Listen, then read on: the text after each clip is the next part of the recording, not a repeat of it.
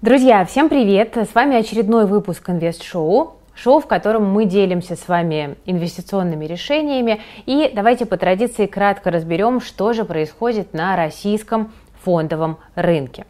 Ну, несмотря на старт процесса автоматической конвертации расписок, индекс Мосбиржи начал неделю с роста. Росло даже то, что не отчитывается, находится под санкциями и особых перспектив развития в реалиях мировой рецессии как бы и не имеет. Я сейчас говорю, например, про акции компании «Алроса». Скоро вернемся к российскому рынку, а пока информация от партнера нашего сегодняшнего выпуска – это, друзья, Тинькофф Инвестиции. У них удобное мобильное приложение, сделки совершать элементарно, а поддержка работает круглосуточно. Все понятно даже новичку. Пополнять счет можно с карт любых банков. Ввод и вывод денег со счета на карту происходит мгновенно и без комиссий. Можно даже открыть ИИС и ежегодно получать налоговый вычет до 52 тысяч рублей. У Тинькофф есть удобная социальная сеть для инвесторов «Пульс», где вы можете анализировать доходности и стратегии пользователей и следить за сделками лучших. Ну а если вы чувствуете, что недостаточно разобрались в финансовых инструментах фондового рынка, то обязательно загляните в Академию инвестиций от Тинькофф. Там вы найдете множество бесплатных курсов, как для начинающих инвесторов, так и для тех, кто уже не первый год торгует на бирже. Академия доступна каждому, иметь брокерский счет не обязательно для того, чтобы пользоваться материалами.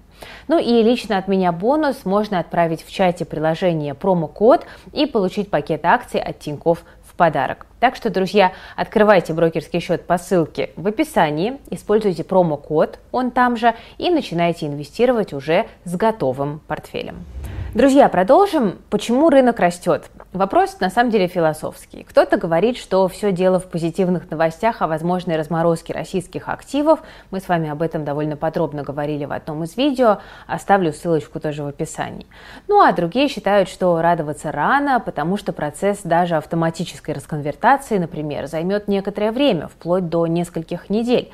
И об этом заявил также ЦБ. По сообщению регулятора процесс может занять около трех недель. По теме расконвертации расписок э, мы, друзья, подготовили уже много материалов, э, как в телеграм-каналах, так и на нашей образовательной платформе и в плюс, так что можете почитать. Лично мне, честно говоря, интересно, как пройдет расконвертация депозитарных расписок «Магнита». У компании были расписки с листингом в Лондоне. Разрешение на продление программы расписок, насколько я понимаю, «Магнит» не получал. И если какая-то просадка из-за этого возникнет, то можно было бы добавить этого ритейлера в портфель. Но, как говорится, мечтать не вредно. К тому же на этой неделе, 19 августа, компания публикует свои финансовые результаты за первое полугодие. И они, скорее всего, будут неплохими. Интрига недели – это, конечно же, Озон. Все ждут отчета 17 августа. Потом, 18 августа, выйдут финансовые результаты МТС. По ФАСАГРО 18 августа состоится заседание Совета директоров, на котором обсудят финансовые результаты за первое полугодие и возможность выплаты дивидендов. Акции компании у меня в портфеле есть, поэтому тут тоже скрестили пальчики и ждем. На следующей неделе, друзья, финансовые результаты также опубликуют Сигежа, Окей, АФК-система, Русгидро и Global Trans. А что сегодня, друзья? Сегодня я покупаю облигации в детский, он же индексный портфель. В былые времена мы покупали туда ETF, но сейчас пока делать этого не хочется, и сегодня я, как всегда, пополняю детский портфель на 5000 рублей. Что вообще с рынком облигаций? На этой неделе допустили к торгам дружественных нерезидентов, вы, наверное, слышали, но это событие не привело к каким-то заметным движениям. Наоборот, индекс гособлигаций RGBI даже немного подрос.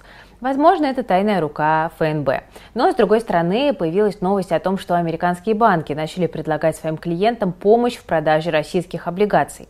Тут речь идет о JP Morgan Chase, Bank of America, Citigroup, Deutsche Bank, Barclays и Jeffries – как они могут это сделать? Вроде бы все лазейки для, э, так сказать, недружественных инвесторов ЦБ закрыл.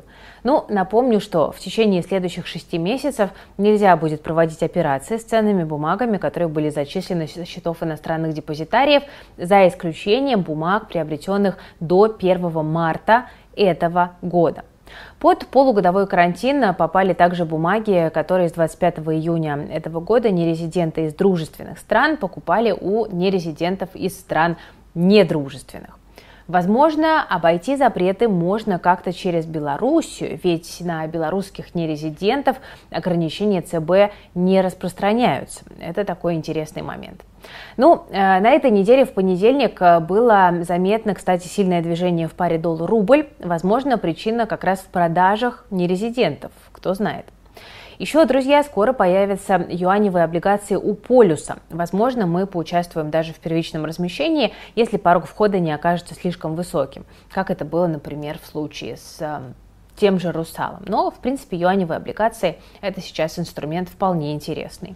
По соотношению риска и доходности, друзья, неплохо смотрятся сейчас облигации брусники. Их я сегодня и возьму. Это выпуск 001R02 серии.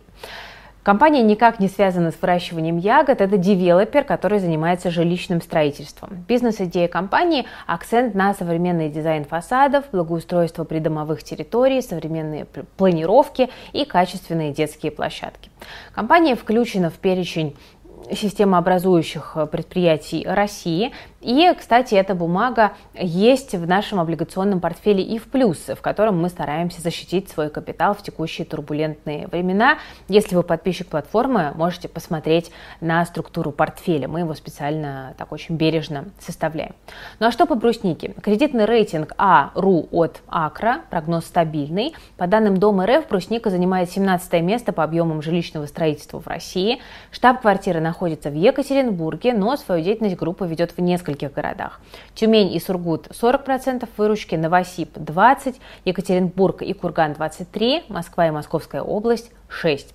Кстати, на столичный рынок брусника пришла совсем недавно. Компания смогла нарастить земельный банк в этом регионе, в том числе благодаря выходу на рынок облигаций. Что с финансовыми показателями группы? Есть данные за 2021 год по МСФО, и мы видим, что выручка 26 миллиардов, плюс 7% год к году, валовая прибыль 6,7 миллиардов, минус 9,5%, валовая рентабельность 25%, было снижение год к году, ебеда 3,6 миллиардов, минус 23%, год к году. Рентабельность по EBITDA мы видим 14%, небольшое снижение было. Чистая прибыль а, меньше миллиарда, минус 70% год к году. Рентабельность по чистой прибыли 3%. Чистый долг 5,5 миллиардов рублей и чистый долг EBITDA полтора.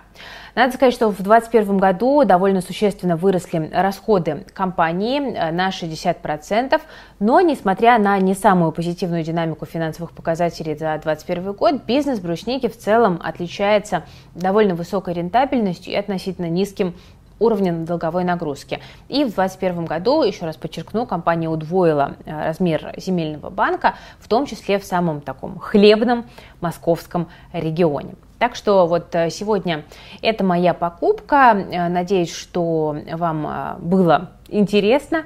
У меня на этом на сегодня все по инвест-шоу. Спасибо за внимание. И обязательно делитесь вашими инвестиционными идеями в комментариях. Рассказывайте, что вы сейчас покупаете, во что инвестируете, если вообще инвестируете. Буду с удовольствием ваши комментарии читать. Спасибо, друзья. С вами была Кира Юхтенко и команда Invest Future. Берегите себя и свои деньги. Всем пока.